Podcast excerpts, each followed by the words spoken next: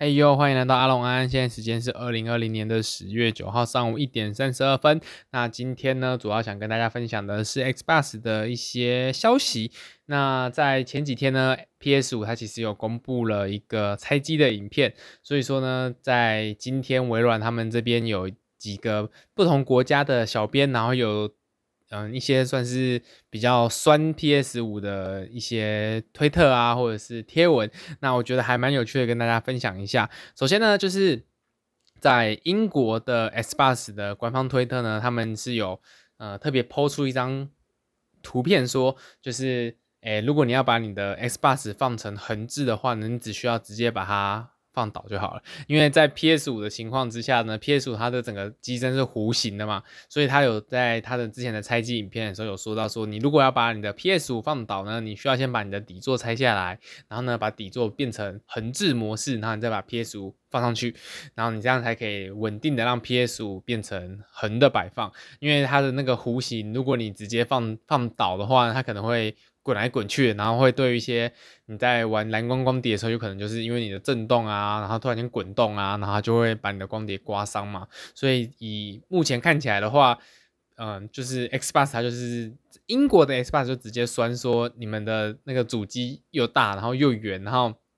所以说其实设计的没有很好，它也没有到也没有到这么酸啊，但是它就是有一个用比较嘲讽的方式去。告诉那个大家说，你看我们的主机设计也比较好，我们就直接放倒就可以了。那在台湾这边呢，其实也有发出一个类似的一个呃 po 文，它是呃用一个比较隐晦的方式，没有那么像英国这样子直接就开始就说，哎，我们这边做的比较好的那种感觉。嗯、台湾这边的 po 文其实就是他会啊、应该说他在图片上面他就直接说，哦，他假装是要介绍说我们两台。不同的 Xbox 主机的大小啊，跟一些实机照的公开，但是呢，他故意在后面的背景呢，就是从窗外会看到一个大楼，然后那个大楼就跟 PS5 的造型非常的像，所以其实就是一个比较隐晦的在说，就是你 PS5 的那个机身大小大跟大楼一样，然后相对于我们的 PS5，呃，相对于我们的 Xbox 来说，两台主机都小很多，那你的这个 PS5 其实。高度跟大小都是跟大楼一样高，跟大楼一样大。那这一点其实也是蛮好笑的啊，因为实际上真的 PS5 的整个大小就是比 Xbox 还要高出很多嘛。那你如果是直立放在电视柜上，很有可能你的那个凸出来的两半，你就会遮到你的电视内容。那你要放成横置的时候呢，它的那个弧形就会让你放横置的时候占掉的空间比想象中大很多。那而且重重点就是你它是弧弧面的那个。呃，面板嘛，所以你你把它放横置之后，你不能像 PS 四的时候一样，就是在上面再摆一些，像是呃很多人就会跟我一样，就是你把 Xbox 应该说把原本的 PS 四打横之后，上面可能再摆一台 Xbox，Xbox 上面再叠一台可能是 Switch，你就把三台主机全部叠在一起。那现在呃到 PS 五之后呢，你就没有办法这样做了，因为 PS 五上面已经没有办法叠东西了，你不管摆直的很高还是横的很呃很。就是很卡的那种情况，我觉得两个都不是一个很好的摆放的方式啊。那如果你接下来要调的话，除了你家的电视柜可能要做调整之外，你在如果你要把它放到地板上，你会觉得说有有会踢到啊什么的，反正就是一个很难处理的一个状况啦。对，那目前看起来在微软的小编的部分，其实不管是英国还是台湾，都是有针对这一点去稍微去酸它一下。那我觉得是蛮有趣的啦。那另外呢，其实，嗯，在之前呢，就是微软，就是他们这边有特别在呃公开一个新的消息，是说，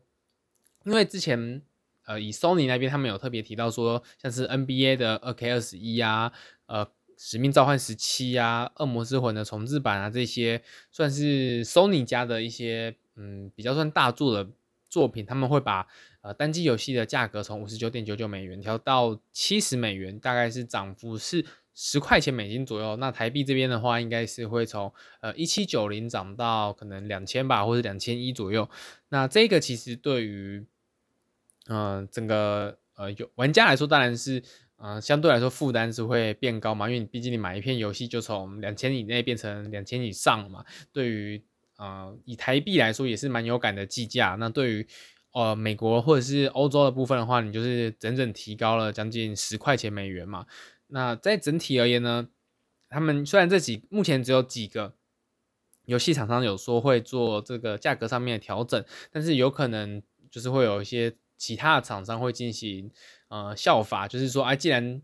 把嗯就是。NBA 啊，或者是 Call of Duty，他们都把价格调上去了，那我们就反正要调就大家一起调嘛，全部人就一起涨到七十块。那微软这边，呃，微软这边针对这一点呢，它是有特别说到，呃，我们不会特别去做，就是调整到七十美元这件事情。那他们是，当然他们对比呃对外的说法是说，我们是以玩家为中心呐，所以每个游戏的定价就是看各个游戏具体而定。但是实际上呢，我觉得呃最大的。原因就是因为微软现在就是走全面的订阅制嘛，那你以是呃，假设你是 Xbox Game Pass 的会员来说呢，呃，你原本那款游戏到底是定价是多少，对于我们这种订阅制的玩家来说根本就不重要，因为你就是花四百多块，你就是可以玩到所有的游戏库里面的内容。那这一款 Halo 它可能原原价是两千一百元，那或者是它原价可能是一千五百元，对于订阅制玩家来说，我都是花四百块就可以玩到这些游戏，所以。呃，你实际买一片的价格到底是多少？对于订阅制玩家来说根本就不重要，他也不 care。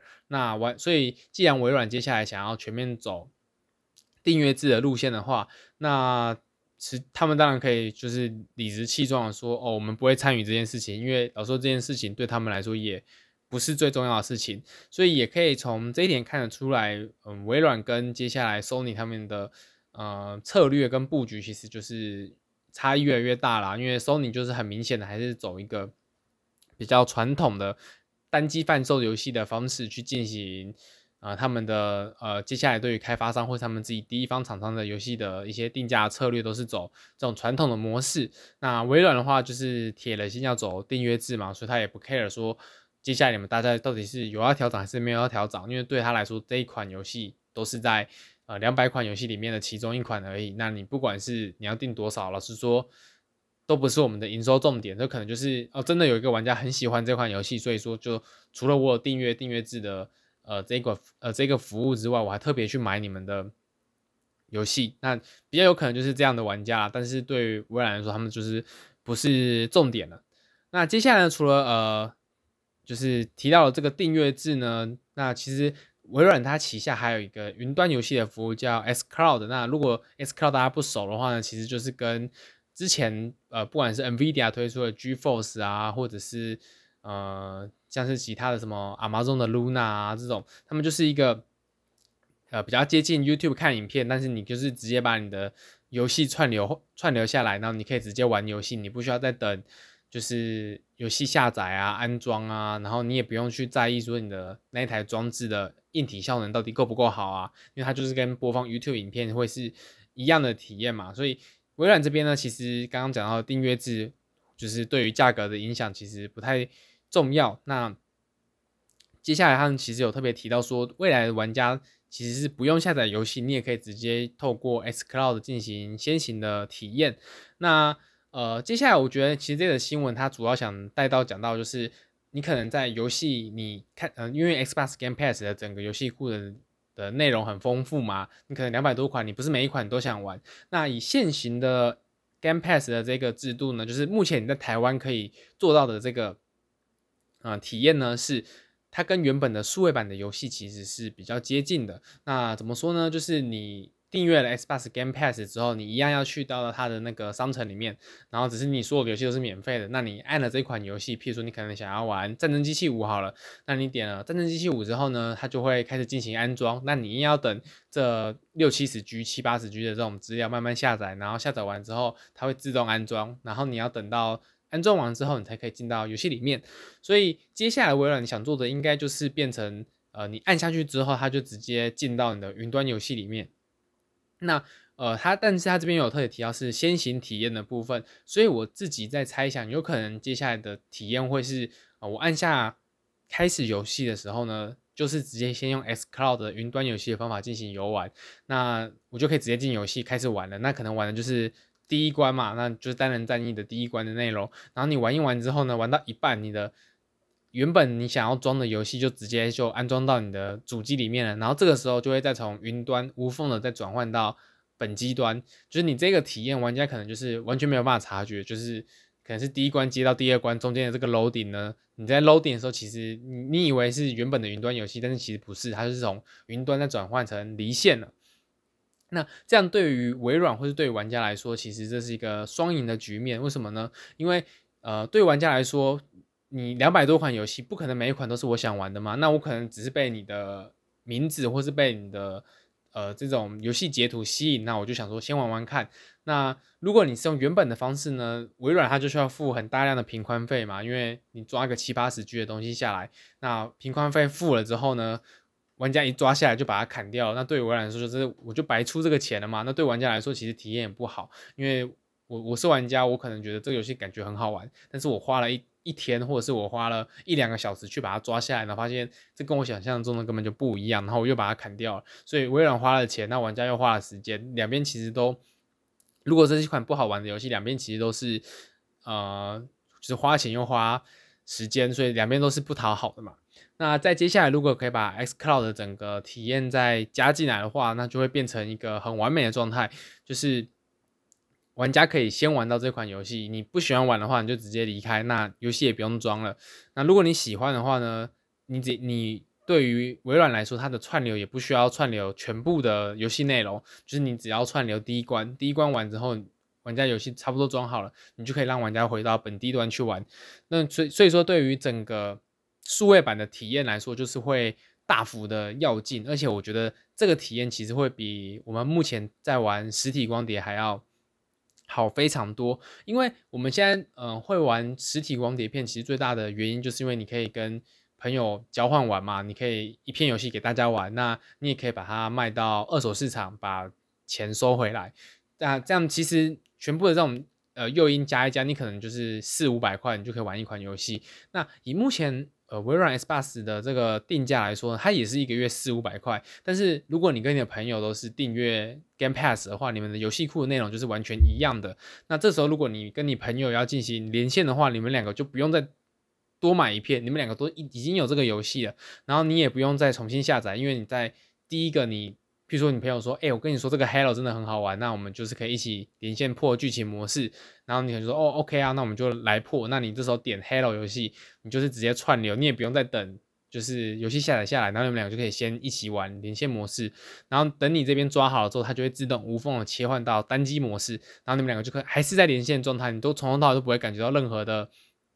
就是切换的过程，就是你们两个都是一直在玩，但是这中间可能经过很多呃技术上面的调整，或是画面上面的变化，那都是很微小的，你就是完全没有办法察觉到的情况，你就是进行了从连线到单机，然后呢从云端到本地的这个体验，然后呢你也不需要就是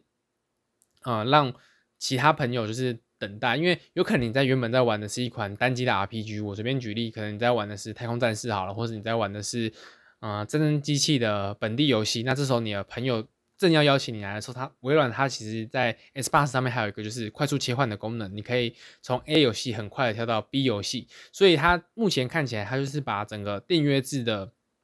应该说把整个数位版的体验升级到比。你现行的实体光碟还要更好的一个状态。那如果你可以完全的把呃实体光碟这个体验呃降到就是应该说把数位版的体验拉到一个比实体版的体验还要好很多的情况之下，那玩家就不会去选择买光碟了嘛？因为我们全部人一起订阅 Xbox 还比大家一起多买一片游戏划算得多。那服务呢也如果真的达到这种境界的话呢，服务也比实体的光碟的呃。情况还要好很多，那这相对来说，玩家就不会去选择光碟版了。那我觉得这个其实是微软在嗯 Xbox One 上面，它在一开始的时候原本直接很强硬把光碟的这个东西拔掉嘛。那它其实它有痛定思痛啊，它有重重呃重新反思过，说要怎么样让实体光碟不要让就是不要有二手市场的产生。那但是又不能让玩家体验不好，不然的话就是会。跟 Xbox One 一开始一样，就是直接被玩家喷到爆，然后还不是改回来。所以他们想到的方法就是，那我就是把数位版的整个体验做到比实体版还要好，而且是好非常多。然后你不管在社交性啊，或者是游玩性啊，然后对玩家的等待来说，又符合现在的呃速食文化，你就是很快的就可以玩到你想要玩的游戏，你也可以很快跟你朋友一起玩你想要玩的游戏。把整个体验提的提升到比实体版好很多的时候，就不会有人去买实体版了。那我第一个也不用背负说哦，我把实体版干掉，而是它就是渐渐的就自然消亡。那用这种呃利诱的方式，比直接硬来的方式还好非常多。我觉得真的是呃，我目前看到现在啦，我觉得是微软很厉害的一步棋。那希望它可以继续朝这个方向发展，那真正达到就是刚刚提到那个。很流畅、很完美的云端跟本地端的体验，然后让接下来的游戏时代可以真的往订阅制的方向走。那我觉得，不管是对于呃玩家来说，还是对于厂商来说，其实都是利多啦。对，好，那今天就分享到这边，那等到明天再看看有什么新消息跟大家分享吧，拜拜。